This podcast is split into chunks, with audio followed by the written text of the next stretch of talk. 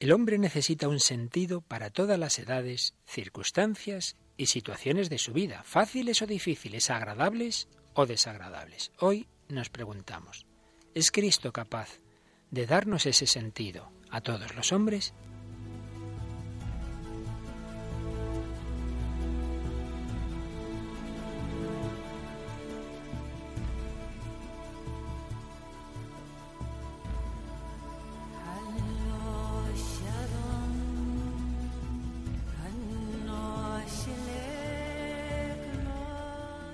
El hombre de hoy y Dios, con el padre Luis Fernando de Prada.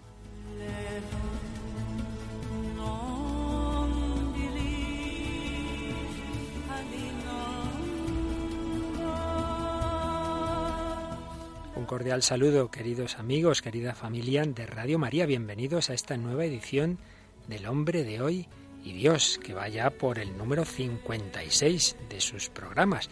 Y podríamos estar años y años porque el hombre y Dios, los grandes, los dos grandes polos del misterio cristiano, el hombre y Dios, Cristo, Dios y hombre verdadero, nos dan para toda la vida. Y hoy tenemos en nuestra mesa de tertuliana nuestra querida Tamara Blandino. Hola Tamara, ¿qué tal? Tertuliana. Bueno, por decirlo de alguna manera. me vale, me vale. Muy bien, Luis Fer, ¿y tú? Del equipo fijo ya de colaboradoras habituales, Tamara y Raquel, que se van turnando por sus muchas ocupaciones, ¿verdad? Y que, y que no falten. Y que lleváis y que lleváis además las dos esta novedad reciente, una página de Facebook, ¿verdad? Pues sí, hemos estrenado página de Facebook y parece que estamos recibiendo muchos mensajes de apoyo, la gente se está implicando mucho.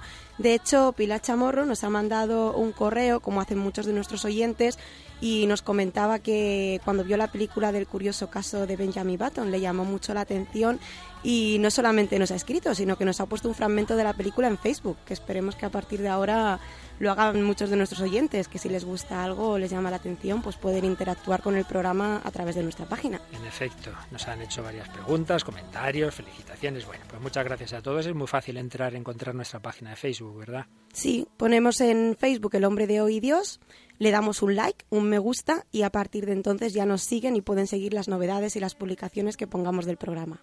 Estupendo. Pues vamos a seguir avanzando en este bloque en el que estamos sobre el misterio de Cristo. Comenzamos.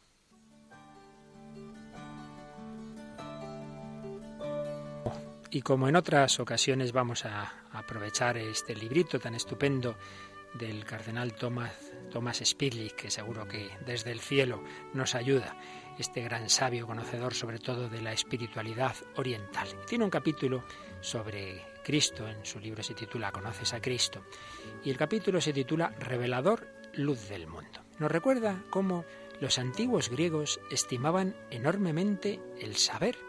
El hombre es hombre precisamente porque es capaz de conocer no solo con los sentidos, sino también y sobre todo con el intelecto. Este forma las ideas. Para Platón, el mundo de las ideas es divino y nosotros hombres penetramos en él a través del conocimiento. Pero se preguntaban los grandes filósofos griegos, ¿hay manera de unificar tantas ideas? Muchos filósofos decían que la unidad se encuentra solo en Dios. Algunos, más místicos, digamos, hacían una distinción ulterior. Dios permanece escondido, no es posible conocerlo. El mundo de las ideas es inferior a él, pero hay una unidad, su conjunto forma un logos, que para algunos sería como un segundo Dios. Bien, esa era la teoría de algunos filósofos. El cristianismo la adoptó, pero claro, corrigiendo esa afirmación de que el Logos sería inferior a Dios. No, el Logos es el Verbo, el Hijo del Padre, Dios de Dios, luz de luz. No es un Dios inferior, es igual al Padre. Por eso refleja toda la ciencia del Padre en la vida de la Santísima Trinidad. Pero además es revelador, es luz del mundo. Por medio de él, de su encarnación, el Padre se manifiesta a los hombres, les hace partícipes de su conocimiento divino. De ahí un dicho muy repetido por autores cristianos de esos primeros siglos. Si conoces a Cristo, lo conoces todo. Si no conoces a Cristo, no conoces nada. Pero algunos se preguntan, bueno, bien, pero esto vale para el conocimiento estrictamente religioso y todo lo demás. Y aquí el cardenal Spidlick hacía una distinción apoyándose en la filosofía de los valores. Y es que todos tenemos conocimientos estériles y en cambio otro tipo de conocimientos muy fecundos que podemos llamar un conocimiento espiritual. Ideas estériles, cosas que aprendemos que en la vida que no nos sirven para nada. Y pone un ejemplo muy significativo. Un estudiante puede aprender la medida de los continentes y el número de sus habitantes y un montón de cosas que luego a lo mejor en la vida nunca más usa. Pero no se puede comparar ese conocimiento con la pequeña noticia de que hay una chica que le quiere y quiere casarse con él. Evidentemente, este segundo conocimiento tiene tal valor que cambia radicalmente su existencia. Pues bien, muchos de nuestros conocimientos son estériles y muchas veces perdemos interés por ellos. De ahí que los pedagogos pues siempre buscan cómo hacer que lo que se enseña interese al alumno, porque si le interesa, pues realmente lo aprenderá, si no, pues será una cosa muy muy del momento que se olvidará enseguida. La verdad puede ser un valor solo en el contexto de la vida. Pues bien, Cristo es nuestra vida por excelencia. Solo Él puede dar el verdadero valor a todo lo que conocemos y experimentamos. Pero lo grande es que desde Él todo puede adquirir valor. Incluso lo que nos pueda parecer aburrido y estéril, estudiar las matemáticas o la geografía, si es lo que uno tiene que hacer. Todo tiene que ver con Cristo. Ningún conocimiento, ninguna actividad permanecerá profana, fuera del contexto de esa relación con Cristo. En realidad, concluye así este capítulo, Cardenal Spidlick, las cosas no son vanas en sí mismas, pero están en tinieblas, no entendemos su significado si están separadas de Cristo. Iluminadas por la luz de Cristo, adquieren su valor.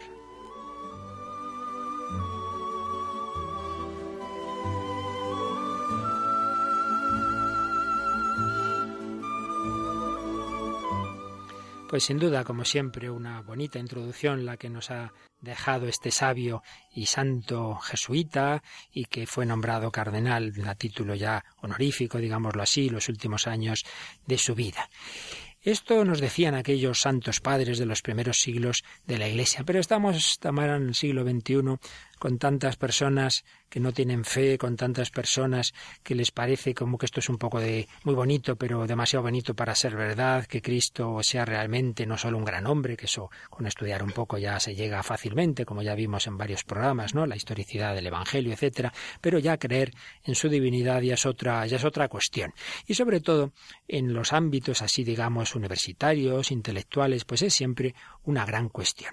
Un servidor estuvo doce años en la pastoral universitaria de Madrid, pues sé muy bien lo que ahí los capellanes teníamos y siguen haciendo evidentemente que luchar por este tema, ese diálogo ferrazón, ese diálogo con profesores, con alumnos y fruto de muchas de esas iniciativas eh, fue un librito eh, que se puede encontrar eh, perfectamente y bajar de internet que se llama Cartas a un espíritu inquieto de su viejo profesor.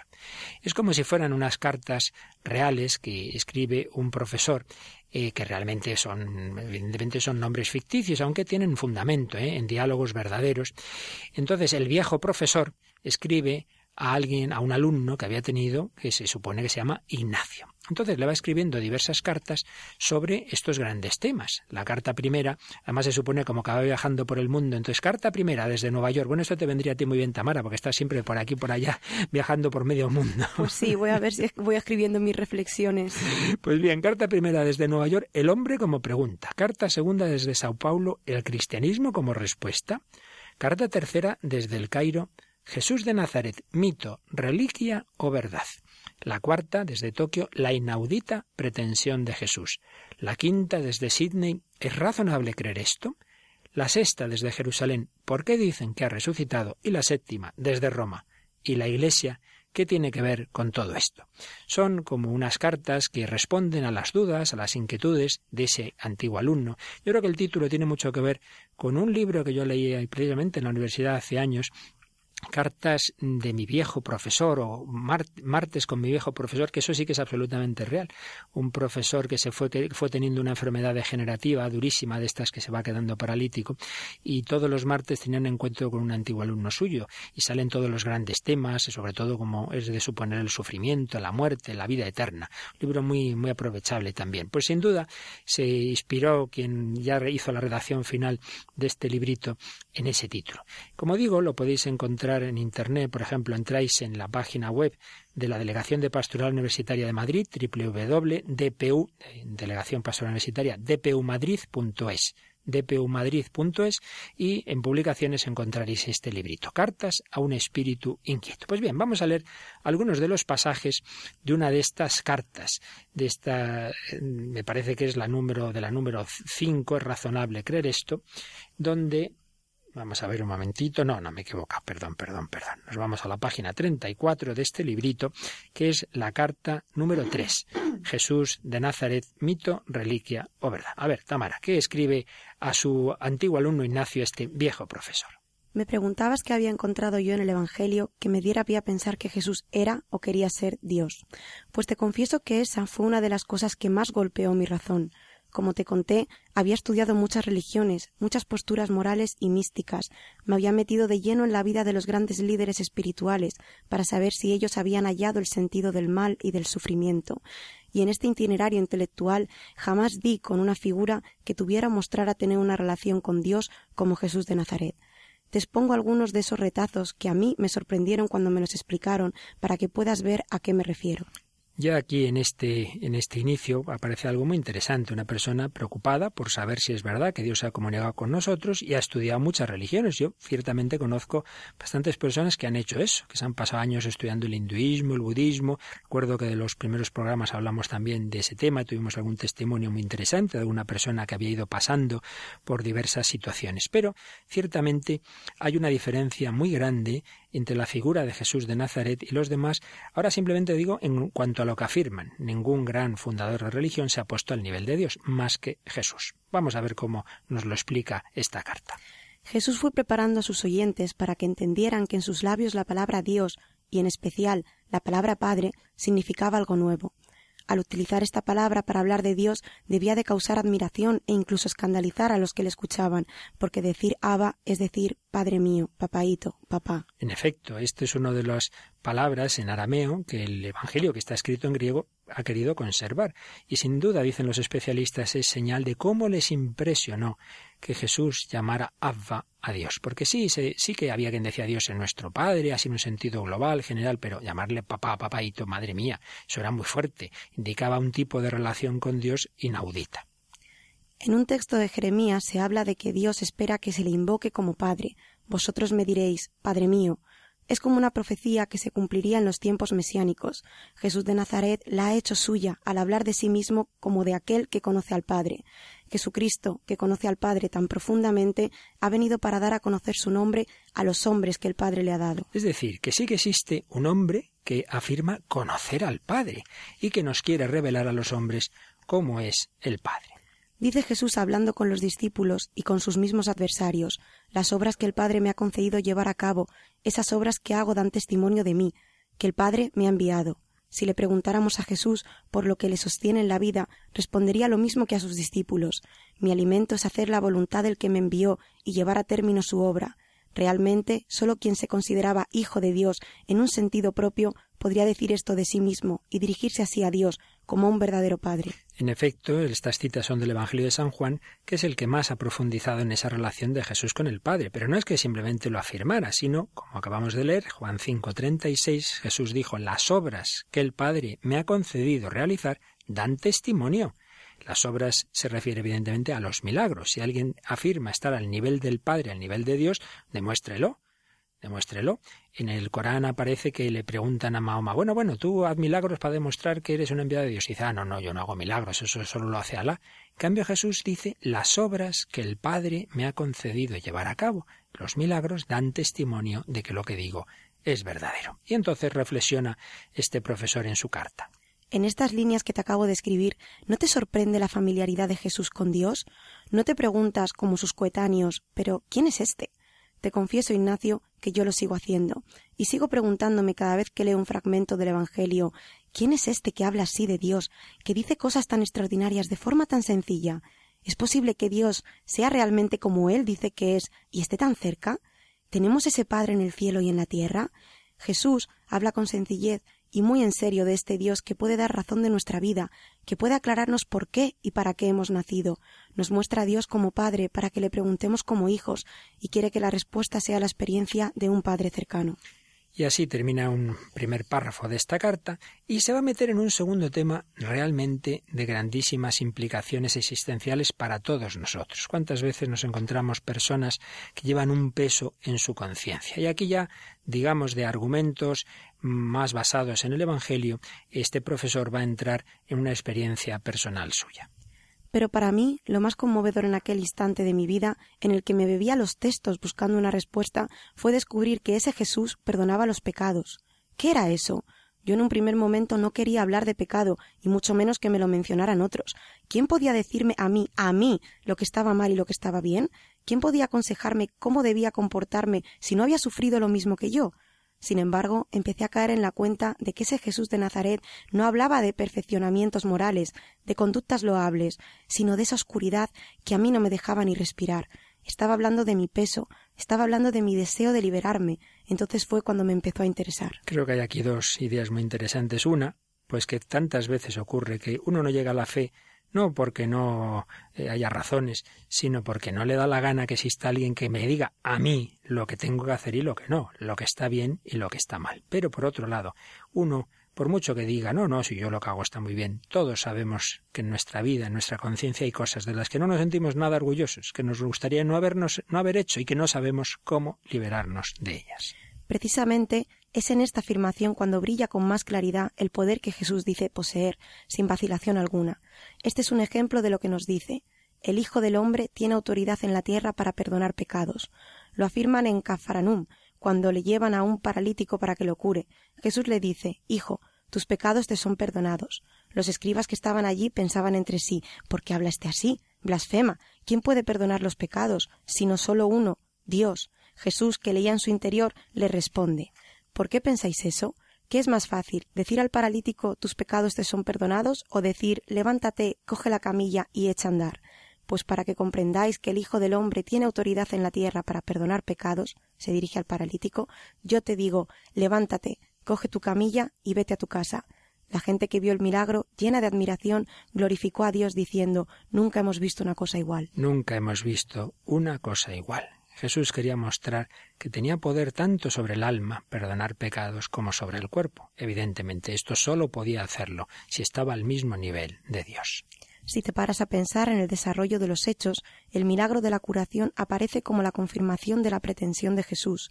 Por otro lado, no olvides el escándalo de algunos de los presentes, que se repetía siempre que Jesús hablaba del perdón de los pecados, como cuando estaba sentado a la mesa en casa del fariseo y le dijo a una mujer han quedado perdonados tus pecados. Pues bien, ojalá pensaríamos esto, me pasara esto a mí. Pues es que esto nos puede pasar a nosotros. Por eso sigue escribiendo el profesor. El caso es que este pecado del que habla Jesús es el que a mí me interesaba, no aquel que yo había dibujado, no aquel del que me prevenían los demás, sino esta culpa honda, esta especie de ceguera que no me dejaba ver dónde y cómo llegar al bien de las cosas, de mi vida y de la vida de los que quería a este querer ser feliz a pesar de todo y no poder yo solo.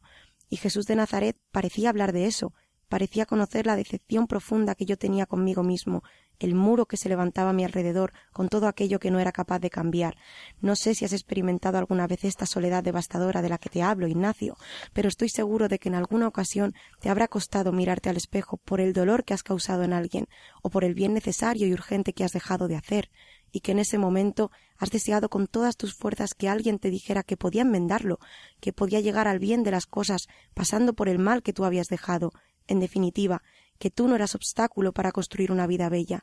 Y eso, Ignacio, experimentar eso es el salvado. Yo solo lo he vivido tras conocer y creer en ese Cristo.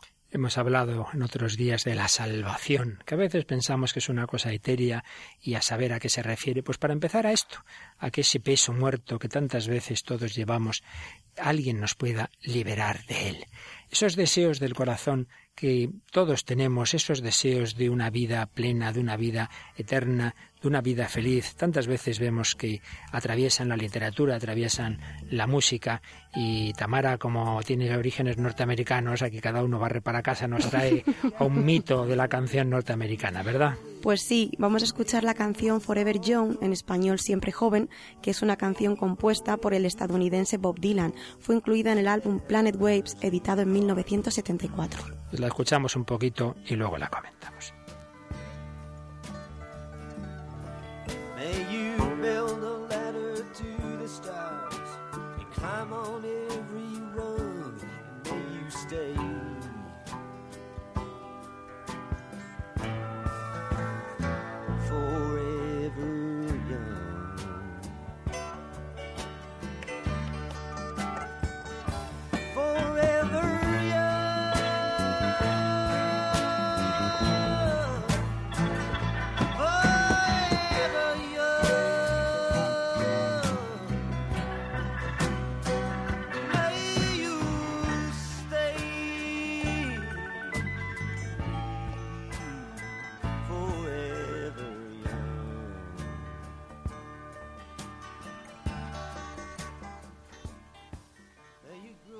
Que Dios te bendiga y proteja siempre, que se cumplan todos tus deseos, que trates bien a la gente y dejes que los demás sean buenos contigo, que construyas una escalera a las estrellas y subas un peldaño cada día, que permanezcas siempre joven, siempre joven, que siempre permanezcas joven. Estos deseos tan bellos que Dios te bendiga, que se cumplan todos tus deseos, que trates bien a la gente, que los demás sean buenos contigo. ¿Quién no quiere esto? Pero más aún, que construyas una escalera a las estrellas. Bob Dylan tuvo una evolución en la que en un momento dado entra en una relación mucho más profunda con sentido religioso, con el sentido cristiano. No es miembro de la Iglesia Católica, pero sí tiene una relación eh, con la fe cristiana mucho más íntima a partir de un momento dado de su vida, que se refleja también en sus canciones. Y en cualquier caso, reflejan este, este sentido de, belleza, de bondad y de eternidad, porque ¿quién puede darnos una eterna juventud sino aquel que resucitado es eternamente joven?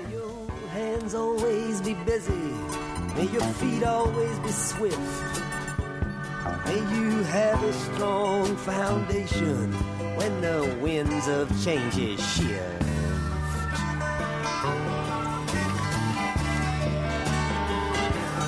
May your heart always be joyful. May your song always be sung. And may you stay. Que crezcas siendo una buena persona, que crezcas siendo fiel, que siempre digas la verdad y veas la luz a tu alrededor, que siempre seas valiente, permanezcas firme y fuerte, que siempre permanezcas joven, siempre joven. Que tengas siempre cosas que hacer, que tus pasos siempre sean rápidos, que tengas las cosas claras cuando corran vientos de cambio, que tu corazón siempre esté alegre, que siempre te rían las gracias, que siempre permanezcas joven, siempre joven, siempre joven.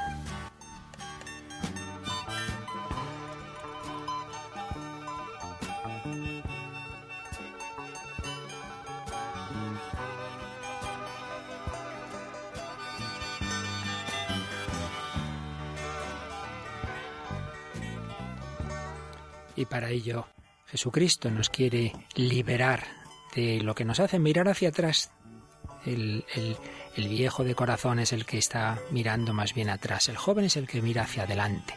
Pues más allá de la edad, Cristo nos libera de esos pesos muertos, como es el peso de nuestras propias culpas, de nuestros propios pecados. Pero vamos a acabar esta carta que aparece en este librito que estamos resumiendo de cartas a un espíritu inquieto en que un viejo profesor se dirige a su alumno Ignacio. Y después de contarle cómo él mismo fue descubriendo la figura de Cristo le añade lo siguiente.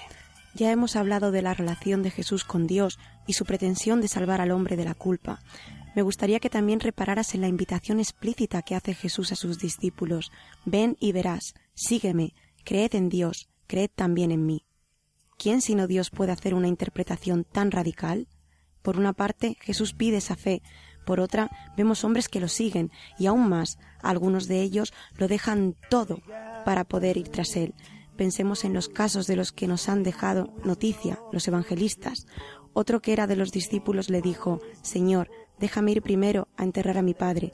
Jesús le replicó, Tú sígueme y deja que los muertos entierren a sus muertos. Forma drástica de decir, déjalo todo inmediatamente por mí. En otra ocasión, al pasar junto a la mesa de los impuestos, dijo y casi impuso a Mateo, Sígueme. Él se levantó y lo siguió. Y es que alguien que tiene esas exigencias tan radicales o tiene una autoridad divina, o realmente uno diría, bueno, ¿y usted quién es para decirme que mi vida tenga que estar en función suya? Solamente el que me ha dado la vida puede pedirme que mi vida esté en alrededor de él. Es ciertamente una exigencia radical, por eso sigue diciendo la carta. Jesús no esconde a nadie que su seguimiento requiere sacrificio, a veces incluso el sacrificio supremo.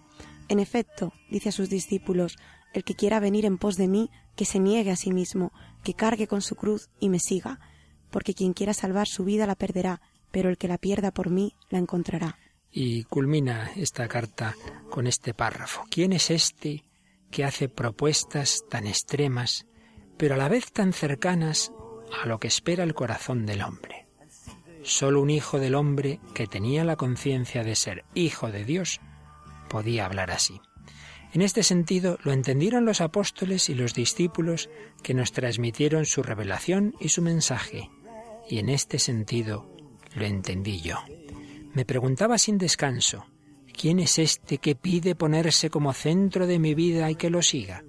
Que me brinda una relación tan especial con Dios, que me ofrece una compañía como esa. Pues creo que es una carta muy bella dentro de este librito Cartas a un espíritu inquieto, que como digo podéis encontrar en internet y os lo aconsejo y para dar regalar a personas que estén en esa situación de búsqueda. Y precisamente vamos a escuchar un testimonio eh, que aquí se grabaron hace algún tiempo diversas entrevistas en que una persona hace, eh, digamos, hace el papel de, la persona entrevistada. La entrevista es absolutamente real, absolutamente lo que se va a decir aquí es todo puntual, lo único que las voces, eh, la voz en concreto de la persona de cuyo testimonio vamos a oír, una mujer muy conocida en Inglaterra, Delia Smith, que tiene un programa en la BBC sobre, sobre la cocina, y, y ya veréis que tiene una historia muy curiosa. Pues bien, aquí se grabó esa entrevista, la voz de Delia Smith es la de nuestra querida Yolanda Gómez, así que no os extrañe que que esta mujer inglesa hoy nos va a hablar en español. Pero vamos a escuchar esta entrevista un poquito resumida como testimonio de alguien que se encontró con Jesucristo. Delia Smith figura en diversos rankings como una de las diez personas católicas más influyentes del Reino Unido. Está entre las cincuenta mujeres más ricas de Inglaterra y es la cocinera más famosa del país con 21 millones de libros de cocina en las estanterías de infinidad de hogares, una página web y su presencia asidua en la BBC, Delia tiene una legión de seguidores. ¿Me equivoco, Delia? Así dicho, suena muy importante, pero yo soy una persona muy normalita, no creas. Tengo entendido que la historia que nos interesa empezó en 1961, cuando, eh, siendo una joven peluquera de clase humilde, con solo diecinueve años, empezaste a salir con un joven sofisticado, hijo de un médico, educado en varios países y seriamente católico. En efecto. Luis apareció en el horizonte de la manera más inesperada. Yo era peluquera, una chica sencilla, como has dicho, y estaba contenta con mi trabajo, aunque no ganara mucho. Me gustaba porque dejaba un cierto espacio a la creatividad personal, y esto para mí era importante. Procuraba hacerlo lo mejor posible y la verdad es que no me planteaba mucho más en la vida. Entonces fue cuando Luis se cruzó en tu camino. Me encantaba este chico desde que lo conocí, pero siempre me pareció un imposible completamente inalcanzable. Luis estaba a otro nivel, en todos los sentidos. Él era guapo y, y yo bastante normalita. Él estudiaba medicina en la universidad y yo trabajaba como aprendiz de peluquera. Él se relacionaba con gente elegante y cosmopolita, y lo mío era quedar los fines de semana en el parque, para el botellón con la pandilla del barrio. Bueno, aún así empezaste a salir con él. Sí, fue una sorpresa para todos, empezando por mí misma. ¿Qué hace una chica como tú con un chico como este? me preguntaba varias veces al día. ¿Por qué se habría fijado en mí? Mis amigas me decían que un tío como Luis no salía con chicas de mi clase, sino era para aprovecharse de ellas y pasar un rato divertido. Pero desde el principio vi que nada más lejos de la realidad. Él era diferente. ¿En qué sentido? Se veía en cómo me trataba. No sé, yo había salido con otros chicos, y mi experiencia hasta el momento era que en una relación tienes que hacerte respetar todo el rato, porque los tíos son como son y van a lo que van.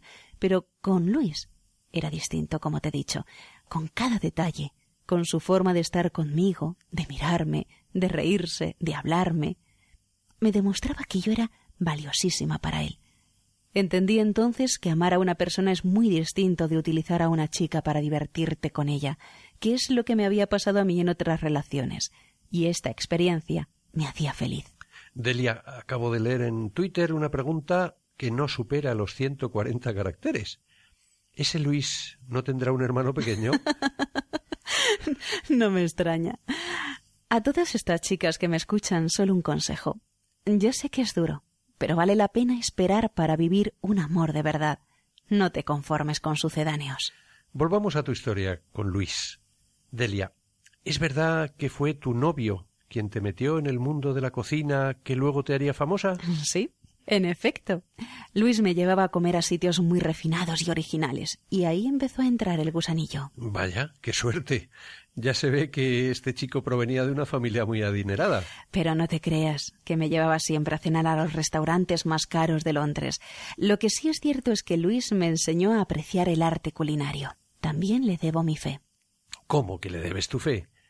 Cuando empezaste a salir con tu novio, ¿practicabas alguna religión? Como buena británica, me imagino que serías anglicana. Pues ni siquiera eso. Soy hija de unos padres separados que no me transmitieron ninguna convicción religiosa. El resto de mis amigos era como yo, así que apenas tenía contacto con nada religioso. De hecho, Luis fue el primer católico convencido que conocí. ¿Intentó él transmitirte su fe? Sí, desde el principio. Con mucho cariño y suavidad, y sin atosigarme nada, me hizo ver que su fe le hacía feliz. Y como me quería de verdad, deseaba transmitirme eso que le hacía vivir con tanta plenitud. Eh, ¿Conociste a otros católicos, además de tu novio? Como de vez en cuando Luis me pedía que le acompañara a algunas actividades de tipo religioso, me presentó a otros amigos suyos, también cristianos. Yo iba a los encuentros católicos para estar con él, pero lo cierto es que poco a poco aquel ambiente me fue enganchando. ¿Qué fue lo que más te impresionó en aquellos años? Te va a chocar bastante, pero no es lo típico de una joven de veintidós años. A mí lo que más me impactó de todo aquello no fue la gente, ni el ambiente, sino la belleza de la liturgia. Una mañana al entrar en una iglesia tuve una experiencia única. La luz se filtraba por las vidrieras y el sacerdote se acercó reverentemente al altar. El sonido de un canto bellísimo en latín me hizo experimentar de algún modo que me encontraba ante lo sagrado. Inmediatamente me llené de una alegría profundísima, pues experimenté la presencia de Dios que lo invadía todo. Años después, al acordarte de aquella experiencia, permaneciste inalterable en la convicción íntima de que aquello había sido auténtico. Sí. Recuerdo aquellos años como los más bonitos de mi vida, con mi catolicismo recién estrenado, estaba entusiasmada, era feliz y deseaba que todo el mundo tuviera la misma experiencia que había tenido yo. Por eso, cuando recibí una llamada telefónica de parte de un sacerdote de una parroquia vecina que me pedía que fuera para dar mi testimonio de conversión, no lo dudé un momento. Fue entonces cuando conté por primera vez lo que me había pasado en aquella iglesia. Sin embargo, eh, después de un tiempo, tu fe entró en crisis. En efecto. Fue bastante duro. Después de tres años de noviazgo, un día, al salir del trabajo, me encontré con una llamada perdida de Luis. Me puse en contacto con él, que estaba esperándome en un bar cercano. Luis quería quedar conmigo enseguida porque tenía algo importante que decirme. Estaba tan serio que yo me temí lo peor. Me senté en una de las mesas temblando como un flan. ¿Qué es lo que esperabas? ¿Qué iba a ser? El fin de mi cuento de hadas. Pensé que Luis quería dejarme. ¿Y qué ocurrió?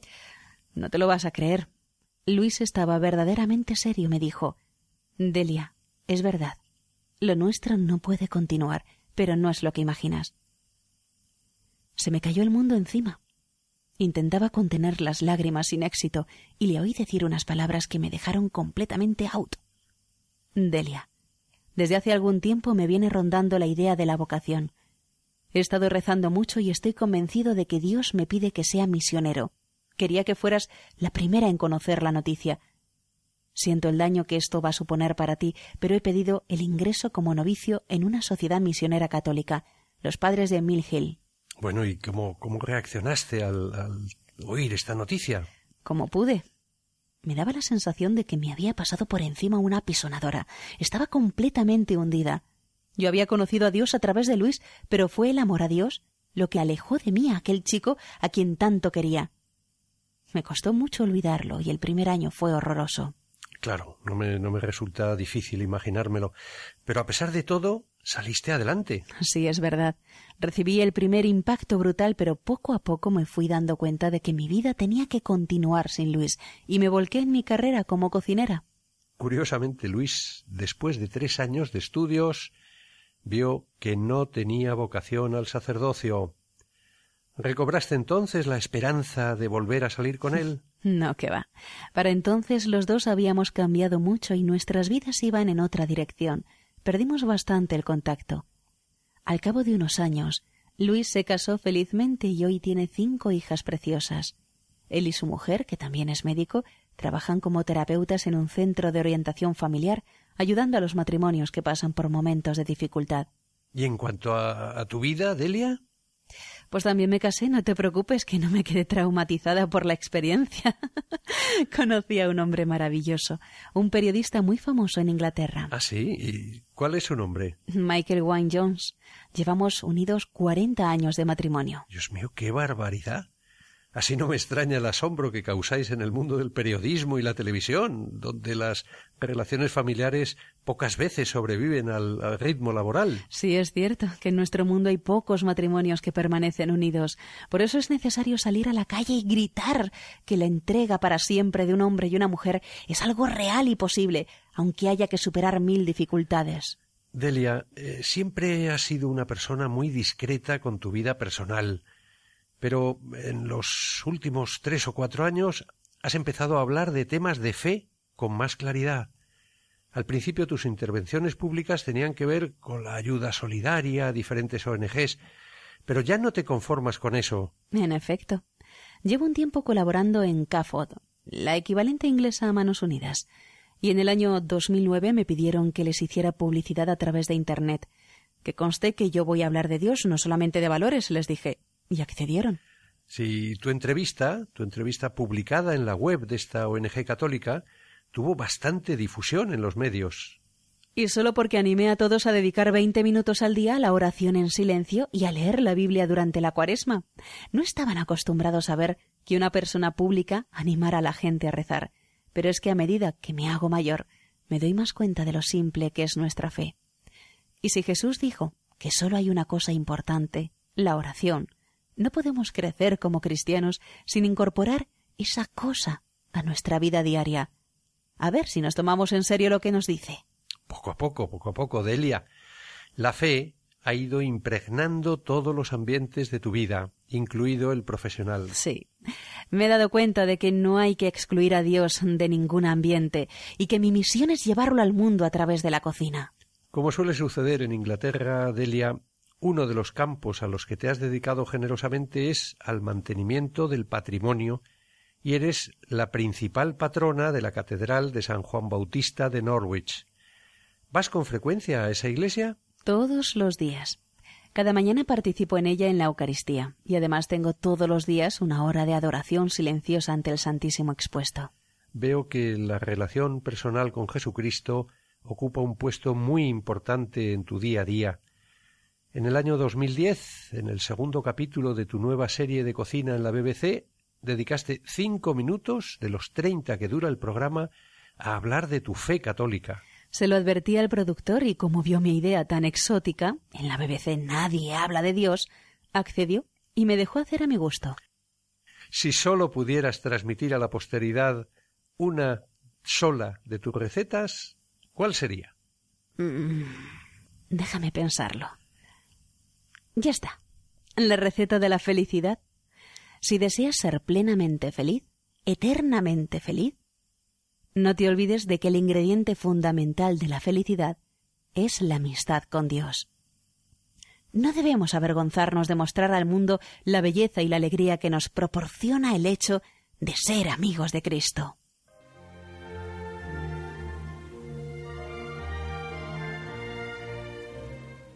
Bueno, no ha estado nada mal, ¿eh? Esta entrevista, Tamara. A ver, ¿qué destacarías de lo que acabamos de escuchar? Muy interesante, sí. Bueno, pues lo primero, cómo llega a, descubrir su fe a través de este chico y luego a pesar de que por eso, por, por esa misma fe por parte del chico le pierde, no, ella, o sea, la fe va más allá, simplemente porque la vida le dé ese revés, ya no es capaz de dejar de creer, ¿no? Porque, bueno, como otras veces hemos leído en otros testimonios, ella experimenta a Dios.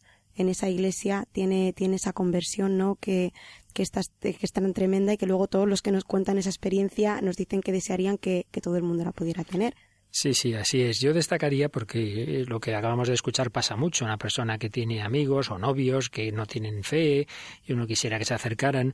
Pues lo primero, el testimonio. Fíjate que decía que lo primero que le llamó la atención es cómo le trataba a este chico, que, que veía que había algo especial en él que no veía en otros chicos. Y luego que veía que su fe le hacía feliz, entonces se la intentaba transmitir. Esa belleza de la liturgia, pues a veces no cuidamos las iglesias, no cuidamos la liturgia, llega una persona y una celebración bien cuidada, una buena música, el arte, todo eso son elementos que el Papa Benito XVI muchas veces nos recuerda. Y luego en la segunda parte de la entrevista yo destacaría esa vocación a la santidad. El chico pensó que tenía vocación sacerdotal o religiosa, luego ambos han visto que tienen vocación matrimonial, pero la vocación matrimonial es vocación a la santidad. Un matrimonio para siempre, oración, sacramentos, lo último que nos ha dicho es la clave, la receta en una cocinera, la receta de la mm. felicidad es la amistad con Dios. Y yo creo que ese testimonio da respuesta a esa pregunta con la que iniciábamos el programa. ¿Existe algo o alguien que pueda dar sentido a todas las circunstancias, edades, situaciones de la vida? Pues sí, la fe cristiana a esta mujer le dado sentido a su matrimonio, a su trabajo, a la cocina, al arte, a los medios de comunicación, pues es muy famosa en la televisión, pero lo usa para el bien. Por tanto, creo que es una respuesta experiencial a esa pregunta. Pues aquí seguimos, queridos amigos, en Radio María, en El Hombre de Hoy Dios, con Tamara Blandino y un servidor, Padre Luis Fernando de Prada, profundizando en ese misterio de Cristo, respuesta a los interrogantes del hombre. Y vamos a esa sección que siempre tenemos, que es buscar esto mismo en el cine. Hay una famosa película bélica, de las quizá más notables de ese género, pero como siempre en una película de muchos tiros y muchas, muchas escenas, digamos, violentas, siempre podemos encontrar un fondo que puede tener, y yo creo que la tiene relación con lo que estamos hablando hoy. Hablamos de nuevo, como tenemos aquí un estadounidense, de una película del ejército norteamericano. Aquí todo ¿Cómo se me ve el plumero, eh? ¿Cómo se me Demasiado. Pues mira, estamos hablando de Salvar al Soldado Ryan, que efectivamente es una película estadounidense estrenada en 1998 y ambientada en la invasión de Normandía durante la Segunda Guerra Mundial. Fue dirigida por Steven Spielberg y escrita por Robert Rodat, y el film destaca por su recreación gráfica y muy realista de la guerra narra la historia del capitán del ejército estadounidense John Miller, interpretada por Top Hans, y siete soldados que van al rescate de un paracaidista, el soldado Ryan, que da título a la película, que es Matt Damon, que ha perdido a sus tres hermanos en el combate. Esta película fue muy bien recibida por el público y nominada a siete premios Oscar. Spielberg ganó su segunda estratilla al mejor director por ella, de hecho. Pues bien, para que entendamos la escena que vamos a escuchar hay que saber que eran unos hermanos que habían muerto, creo recordar ya cuatro, tres hermanos, tres, hermanos, en la guerra y quedaba el cuarto. Entonces los altos mandos les parece que hay que intentar impedir que el único hijo que le queda a esa madre viuda muera. Entonces van a, buscarle, por eso salvar al soldado Ryan, buscar a ese soldado y decirle váyase usted a casa. Les cuesta muchísimo encontrarlo y cuando por fin lo encuentran y le dicen cuáles son las órdenes, vamos a escuchar qué responde este soldado Ryan. Esto no tiene sentido, señor. ¿Por qué? ¿Por qué a mí? ¿Qué he hecho yo para merecerlo? ¿Por qué no otro cualquiera? Todos han combatido tanto como yo. ¿Es eso lo que deberán decirle a su madre cuando le hagan entrega de otra bandera plegada? Dígale que cuando me encontraron, estaba aquí y estaba con los únicos hermanos que me quedaban. Y que jamás quise abandonarlos. Seguro que ella lo entenderá. No pienso dejar este puente. Pues estas palabras que decía este soldado estaba aquí con mis hermanos. Sin duda podemos ahí ver un, reflejo de Cristo. Cristo ha, venido no a Francia como este norteamericano a esa lucha en la Segunda Guerra Mundial, sino del cielo a la tierra. Se ha quedado con sus hermanos. Ha sufrido la pasión, ha sufrido la muerte. Y le costó, Padre, si es posible, pase de mí este cáliz, pero a pesar de todo, quiso afrontar esa pasión, porque era el camino para dar sentido y plenitud a nuestras vidas, para salvarnos. Y cada persona, cada ser humano único e irrepetible, como este joven, este soldado Ryan, único, por el cual van a intentar, hacen toda una operación por salvarle a él, pues cada uno de nosotros puede también y debe pensarlo en la fe. Yo soy único para Cristo, que por mí se ha hecho hombre. Por eso hay un número precioso del Catecismo de la Iglesia Católica, que creo que sería muy bueno que ahora recordáramos. Jesús, durante su vida, su agonía y su pasión, nos ha conocido y amado a todos y cada uno de nosotros, y se ha entregado por cada uno de nosotros. El Hijo de Dios me amó y se entregó a sí mismo por mí. Nos ha amado a todos con un corazón humano. Por esta razón, el Sagrado Corazón de Jesús, traspasado por nuestros pecados y para nuestra salvación, es considerado como el principal indicador y símbolo del amor con el que el Divino Redentor ama continuamente al Eterno Padre y a todos los hombres. El Hijo de Dios me amó y se entregó a sí mismo por mí, decía San Pablo en Gálatas 2.20, y por eso el Catecismo nos lo enseña, que cada uno de nosotros tenga esa certeza.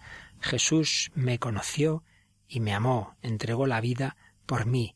Jesús se hizo mi hermano, ha compartido nuestra vida. Fijaos que incluso una de las primeras escenas de su vida pública, que es el bautismo, el bautismo de Jesús por Juan el Bautista, es tremenda, porque es que Jesús se pone en la fila de los pecadores, como un pecador más. Si el número que leíamos hace, ahora mismo del conocimiento de Cristo es el 478, vamos a saltar al 536, que nos habla del bautismo de Jesús. El bautismo de Jesús es, por su parte, la aceptación y la inauguración de su misión de siervo doliente. Se deja contar entre los pecadores. Es ya el Cordero de Dios que quita el pecado del mundo. Anticipa ya el bautismo de su muerte sangrienta. Viene ya a cumplir toda justicia, es decir, se somete enteramente a la voluntad de su Padre. Por amor acepta el bautismo de muerte para la remisión de nuestros pecados. A esta aceptación responde la voz del Padre, que pone toda su complacencia en su Hijo.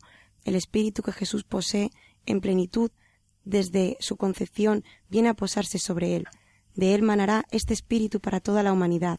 En su bautismo se abrieron los cielos, que el pecado de Adán había cerrado, y las aguas fueron santificadas por el descenso de Jesús y del Espíritu como preludio de la nueva creación. Así pues, Jesús eh, se ha hecho nuestro hermano, ha compartido nuestra vida y aparece como un pecador, quiere redimirnos de todo. También Jesús entró en esa otra situación humana, que son las tentaciones, las tentaciones eh, que tuvo en el desierto. Quiso digamos, retomar nuestra historia. y digo retomar nuestra historia también porque de alguna manera es como una respuesta a lo que hizo el hombre en, en, la primera etapa de la historia, ¿verdad? Cuando cae en la tentación de, en el paraíso original. Si ahí el demonio venció al hombre, otro hombre, que es el Hijo de Dios, va a vencerle. Por eso el número 539 nos dice lo siguiente. Los evangelistas indican el sentido salvífico de este acontecimiento misterioso. Jesús es el nuevo Adán, que permaneció fiel allí donde el primero sucumbió a la tentación. Jesús cumplió perfectamente la vocación de Israel, al contrario de los que anteriormente provocaron a Dios durante cuarenta años por el desierto. Cristo se revela como el siervo de Dios totalmente obediente a la voluntad divina. En esto Jesús es vencedor del diablo. Él ha atado al hombre fuerte para despojarle de lo que se había apropiado. La victoria de Jesús en el desierto sobre el tentador es un anticipo de la victoria de la pasión, suprema obediencia de su amor filial al Padre. Y finalmente el número 540 nos dice lo siguiente. La tentación de Jesús manifiesta la manera que tiene de ser Mesías el Hijo de Dios, en oposición a la que le propone Satanás y a la que los hombres le quieren atribuir. Es por eso por lo que Cristo venció al tentador a favor nuestro, pues no tenemos un sumo sacerdote que no pueda compadecerse de nuestras flaquezas, sino probando en todo igual que nosotros, excepto en el pecado. La Iglesia se une todos los años durante los cuarenta días de Cuaresma al misterio de Jesús en el desierto. Pues bien, seguiremos profundizando en este misterio de Cristo, en esas diversas etapas de su vida, y vamos a ir terminando con una canción de nuevo de este grupo de jóvenes que ya presentamos la semana pasada de Toledo, eh, que tienen un CD muy bello que se titula Busco un hogar canciones de Fernando Uceta y otros jóvenes toledanos y escuchamos precisamente la, la canción que tiene ese título, Busco un hogar. Cansado ya del camino, rotos mis pies peregrinos de vagar por este mundo del que ahora huyo herido guiado solo por mis ansias de volar. Es ya de noche y hace frío en mi alma, entumecida ya no puede ni amar. Es ya de noche y tú sales al camino con la lámpara encendida, con el rostro lleno de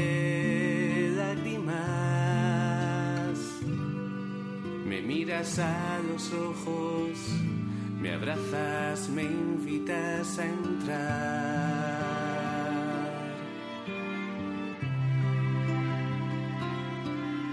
Corazón de Jesús, horno ardiente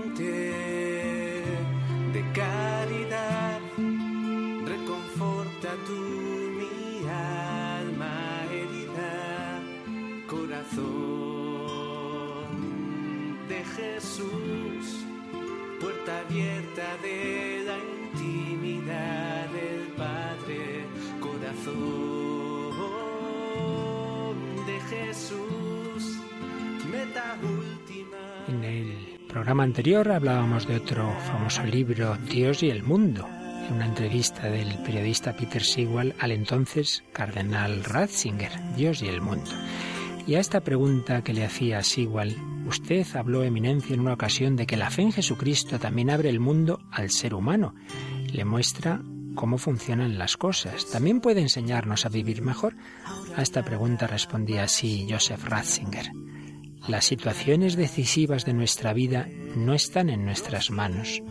No determinamos ni nuestro nacimiento ni nuestra muerte, pero forma parte de la tarea vital averiguar quién es uno, a qué está llamado, qué camino ha de recorrer. ¿Puede realmente la fe cristiana ayudar a cada persona? La pregunta que nos hacíamos al principio de nuestro programa. Como es natural, respondía el cardenal, la fe no sustituye a la propia reflexión, o al aprendizaje en compañía de los demás y por medio de ellos en el conjunto de la historia. Dios no nos exime del propio esfuerzo.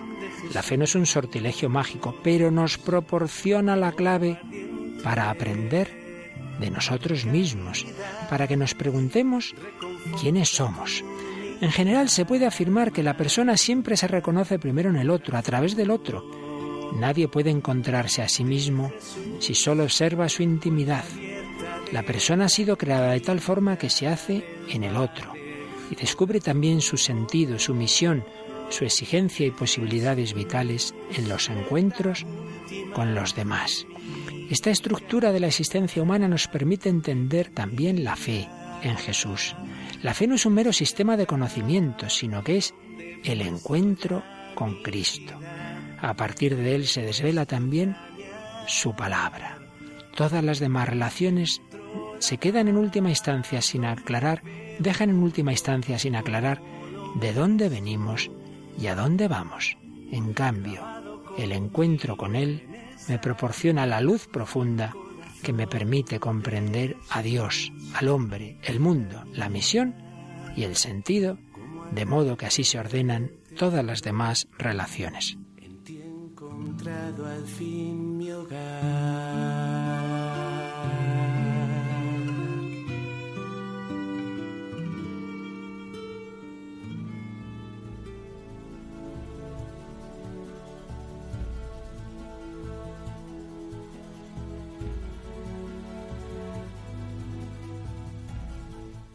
En ti he encontrado al fin mi hogar, corazón de Cristo, el hombre Hijo de Dios, el hombre Cristo Jesús, Hijo de Dios, que quiere dar sentido y plenitud a todas nuestras vidas. Seguimos buscando a Cristo, seguimos buscando a Dios desde el corazón del hombre contemporáneo. Lo seguiremos haciendo la próxima semana, pero lo seguiremos haciendo en relación internáutica o como se diga con todos vosotros, ¿verdad, Tamara? Porque pueden comunicarse con nosotros de ya de dos formas por lo menos de tipo internet. Sí, navegando. Bueno, primero nos pueden seguir mandando correos, como llevan ya mucho tiempo haciendo nuestros oyentes, a el hombre de hoy y Dios arroba radiomaria.es.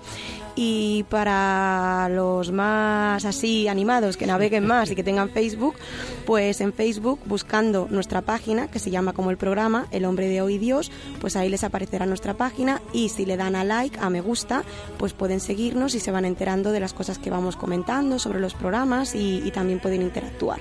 Muy bien, y por supuesto, como siempre, quien quiera alguno de este programa o todos los anteriores o los CDs donde los vamos juntando, pueden llamar al número de teléfono. Al 902 500 518. Muy bien, pues gracias de nuevo a Tamara Blandino, hispano-estadounidense, que siempre en un sitio o en otro colabora en este programa, a Yolanda, que hoy ha hecho de Delia Smith y que está en el control, de todos vosotros, queridos amigos, queridos oyentes, todos, todos, seguimos buscando la plenitud, la verdad, la alegría, la felicidad, que creemos que están en el corazón de Jesucristo. Que los bendiga y hasta el próximo día, si Dios quiere.